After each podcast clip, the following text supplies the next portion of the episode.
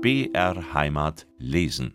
Kleine Ursache, große Wirkung. Mitten in der Gemeindeflur von Hartering liegt eine kleine felsige Ödfläche. Sie ist etwa 20 Meter lang und 15 Meter breit, also gar nicht der Rede wert. In der Mitte ist ein kleiner grauer Felsen und drumherum stehen in der dürftigen Grasnarbe einige Schwarzdornbüsche, ein Berberitzenstrauch und eine verkrüppelte Birke.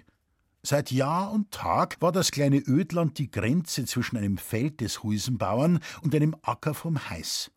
Auf der einen Seite pflügte der Heiß so nahe an das felsige Stück heran, bis die Pflugschar an den Stein knirschte, und auf der anderen Seite tat der Huisenbauer dasselbe.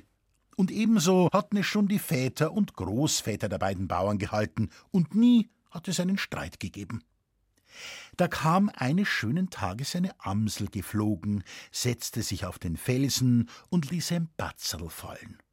Und weil diese Amsel vorher in einem Bauerngarten Stachelbeeren gefrühstückt hatte, war in dem Batzerl ein unverdauter Stachelbeerkern. In diesem kleinen Kern schlummerte der Keim zu einem riesengroßen Streit. Ein Gewitterregen wusch das weiße Batzal von dem Felsen weg und schwemmte den Stachelbeerkern in die dünne Humusschicht am Fuße des Steines. Dort spross alsbald ein kleines Pflänzchen, das sich im Laufe der Jahre zu einem ansehnlichen Strauch entwickelte und reichlich Früchte trug. In einem besonders günstigen Jahr hingen an dem Strauch mehr Beeren als Blätter, und deshalb pilgerte eines Tages die Huisenbäuerin mit einem Körperl hinaus, um die schönen Beeren zu ernten, denn sie wusste es nicht anders, als dass das Ödland zu ihrem Grund und Boden gehörte. Dasselbe dachte aber auch die Heißin. Und der Zufall wollte es, dass sie an demselben Nachmittag die Beeren pflücken wollte. Als sie bei dem Felsen ankam, war sie nicht wenig erstaunt, ihre Nachbarin dort bei der Beerenernte anzutreffen. Im Bewusstsein ihres guten Rechtes stellte sie die Huisenbäuerin zur Rede. Da schau her, ja, wie kimmst denn du dazu, in seine brocken, hä? So eine Frechheit. Die Huisenbäuerin richtete sich auf, stemmte die Fäuste in die Seiten, musterte ihre Widersacherin von oben bis unten und erwiderte: Was? Eine Stachelbeer? Dass ich fein nicht lach. Du weißt ganz genau, dass das unser Grund und Boden ist. Hast dir nicht denkt, dass ich da bin, hä? Und hast gemeint, du kannst in seine Stachelbeeren heimle brocken. Du auskämmts Frauenzimmer, du ganz auskämmts. Und nun, liebe Leser, entwickelte sich ein Disput. Ein Disput, sage ich Ihnen, dass es mich in allen zehn Fingern juckt, dieses Füllhorn urwüchsiger, bayerischer Dialektik vor Ihnen auszuschütten. Aber, o oh Misericordia, ich darf ja nicht, denn ich weiß aus Erfahrung, dass mir der Blutsredakteur immer gerade das Beste streicht. Ich kann Ihnen also keine Kost happen aus dem wunderbar plastischen Wortschatz unserer Landbevölkerung vorsetzen, von zwing dem Redakteur mit seinem Streichstift. Der Teufel soll ihn holen, äh, den Stift. Die Geschichte würde auch um ungefähr 50 Seiten zu lang werden, denn die beiden Frauen redeten sehr schnell und sehr, sehr viel. Nachdem sie sich ihr ganzes reichhaltiges Repertoire an Liebenswürdigkeiten gegenseitig ins Gesicht geschleudert hatten, gingen sie zu Tätlichkeiten über, wobei sich die Huisenbäuerin als die Stärkere erwies. Sie hatte nur einen Büschel Haare eingebüßt, während die Heißin den Verlust von zwei Zähnen zu beklagen hatte. Der Forstaufseher Moosbichler, der sich gerade im angrenzenden Wald aufhielt, hörte das Geschrei der beiden Frauen und ging auf die Sirenentöne zu. Vom Waldrand aus sah er den Kampf auf dem Felde. Und nachdem er die erste Überraschung über den Anblick, der sich ihm da bot, überwunden hatte, schob er den Hut aus der Stirn und sagte zu seinem Hund: Da schau mal hier, Feldmann, da raffen zwei gestandene Bayerinnen wie Wildkatzen. Das siehst du auch nicht jeden Tag. Teufel, Teufel übereinander.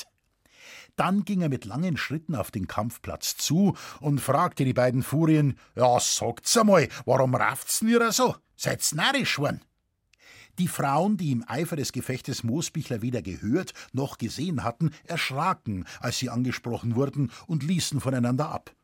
Dann überschütteten sie den Forstaufseher mit einem Wortschwall und versuchten beide zugleich, ihm den Fall zu erklären. Versuche aber einmal einer daraus schlau zu werden, wenn die Worte aus zwei erregten Frauenmündern wie Maschinengewehrgarben auf einen niederprasseln. Moosbichler hörte sich das eine Weile an, machte dann eine ungeduldige Handbewegung zur Husenbäuerin, die mit kreischender Stimme auf ihn einschrie und sich alle Mühe gab, ihre Widersacherin zu übertönen. Jetzt hat's einmal statt, donnerte er. Soll reden. Dann wandte er sich zur Heißin und sagte: Also, red du, Heißin. Aber kaum hatte die Heißin die ersten Sätze gesprochen, als ihr die Husenbäuerin ins Wort fiel und dazwischen schrie. Aus dem Wortsalat konnte Moosbichler immerhin so viel entnehmen, dass es sich um die Stachelbeeren handelte. Als die Frauen einmal erschöpft Luft holten, sagte Moosbichler: Wir kommen sie bloß zwing so am Dreck streien. Dolz euch halt die Stachelbeeren und gebt's einen Frieden. Zwing so Kleinigkeiten streiten doch bloß Kinder, aber keine alten Gorsen wie ihr zwei.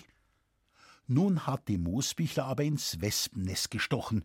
Hier gib ich gleich eine alte Gors, belferte die Husenbäuerin, und die Heißin holte schon Luft, um auch ihrerseits dem Muckel ihre Entrüstung ins Gesicht zu schreien. Aber die Husenbäuerin verscherzte sich den Beistand der Heißin, indem sie weiter kreischte: Eine alte Gors ist die Heißin, aber nicht ich. Diese Bemerkung war für den guten Muckel ein großes Glück, denn sonst wäre er in ein böses Hagelwetter geraten. So aber entlud sich das Gewitter nicht über seinem Haupt, denn die beiden Frauen fielen nun wieder, erst mit Worten und dann mit Fäusten und Krallen, übereinander her und kümmerten sich nicht mehr um den Forstaufseher. Moosbichler schaute dem Kampf eine Weile kopfschüttelnd und amüsiert zu und versuchte dann nochmal Frieden zu stiften. Das gelang ihm aber gründlich daneben. Und als er von beiden Parteien mit unmissverständlichen Worten aufgefordert wurde, er möge sich gefälligst um seine eigenen Angelegenheiten kümmern und sich nicht in Sachen mischen, die ihn einen Dreck angehen, sagte er: Wisst's was? Reißt den engere Zotteln aus und verschlagt seich engere Lädschen, so voll's wollt's. Mir kann das wurscht sein. Und ging seiner Wege. Die Sache hatte aber ein gerichtliches Nachspiel, weil die Heißin die Husenbäuerin wegen Körperverletzung verklagte. Moosbichler wurde als Zeuge geladen. Zu meinem Vater sagte er: Das kann ich einer versichern, Herr Forstverwalter.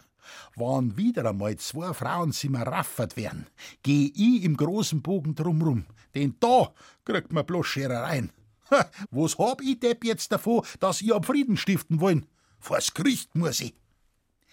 Der Zuhörerraum des Amtsgerichts in Neuburg war fast zu klein, um die Menschenmenge zu fassen, denn fast alle Harteringer Bürger waren erschienen, um das nicht alltägliche Schauspiel mitzuerleben, wie zwei angesehene Bäuerinnen wegen Körperverletzung verhandelt wurden.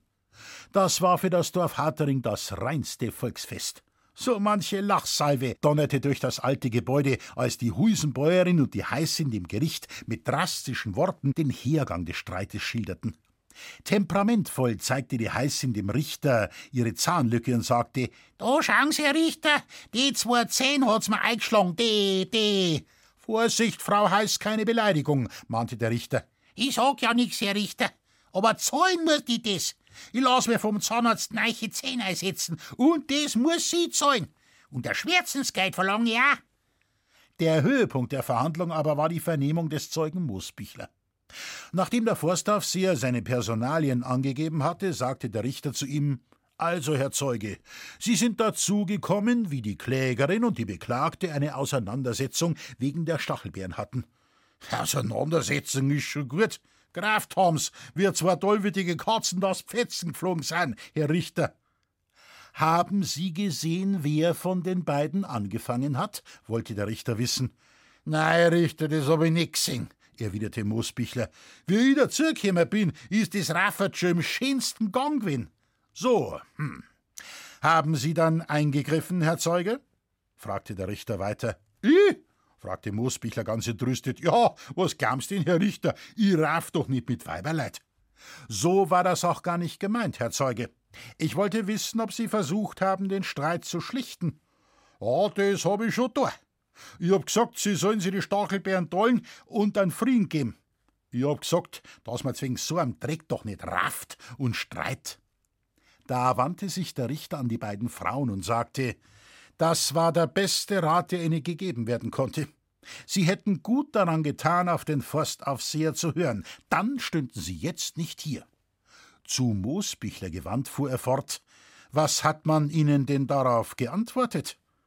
Oh mei, Herr Richter, nein, Belfort haben sie mich wie zwei Biskuren und haben gesagt, das geht mir ein Dreck an, haben's gesagt, und dann haben's weitergekraft. Da schrillte die Stimme der Husenbäuerin dazwischen. Weil er zu uns gesagt hat, wir sind zwei alte Gassen. Jawohl, Herr Richter, alte Gassen, hat er gesagt, wir. Moosbichler drehte sich halb zur Husenbäuerin um und fragte, hätte ich vielleicht gnädige Frau zu dir sagen sollen, hä? Eine saubere, gnädige Frau, die wo die andere gnädige Frau bei die Haar hat und die mit der Faust ins Main einschlagt? Schallendes Gelächter im Zuschauerraum. Der Richter klopfte mit dem Bleistift auf den Tisch und verbat sich jegliche Zwischenbemerkungen. Dann fuhr er mit der Vernehmung des Zeugen fort. Also, Herr Zeuge, Sie sagen, die beiden Frauen haben weitergerauft. Und wir die Kraft haben, Herr Richter. Ich sag Ihnen, sowas hab ich noch nie nicht gesehen. Was haben Sie denn unternommen? Wollte der Richter wissen. Ich? Nix. Gegangen bin ich und hab die zwei raffen lassen. Was hätte ich denn da sollen? Die haben ja zusammenbissen. Nun, meinte der Richter, Sie sind doch immerhin ein besonnener und sehr kräftiger Mann. Man sollte doch meinen, es wäre für Sie eine Kleinigkeit gewesen, die tätliche Auseinandersetzung zu beenden. Ja, Herr Richter, wann das Mannsbrüder gewesen wären, dann hätte ich das Rafferts in zwei Minuten gebracht. Aber Weiberleid kann ich doch nicht niederschlagen. Das geht doch nicht, Herr Richter. Man kann doch in Weiberleid nicht einfach neidreschen. Um Gottes Willen, wer redet denn von Niederschlagen? fragte der Richter entsetzt. Ich habe doch kein Wort von Niederschlagen gesagt. Es gibt doch auch andere Mittel, einen Streit zu beenden. Das braucht doch nicht mit Brachialgewalt zu geschehen. Na, Herr Richter, sagte Moosbichler, ohne Gewalt war das nie nicht gegangen. Wann Sie gesehen hätten, wie die heiß waren, müssten's das selber sagen. Die haben ja Gift und Geig.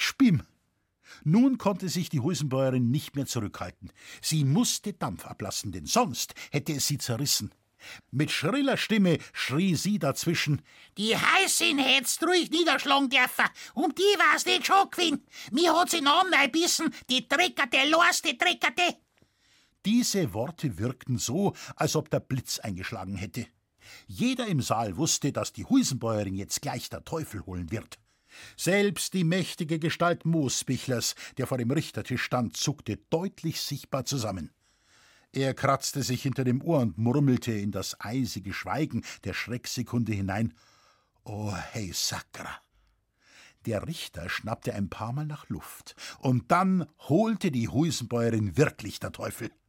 Mit scharfen Worten wies der Vorsitzende die erschrockene Frau zurecht und belegte sie mit einer Geldstrafe wegen ungebührlichen Benehmens vor Gericht.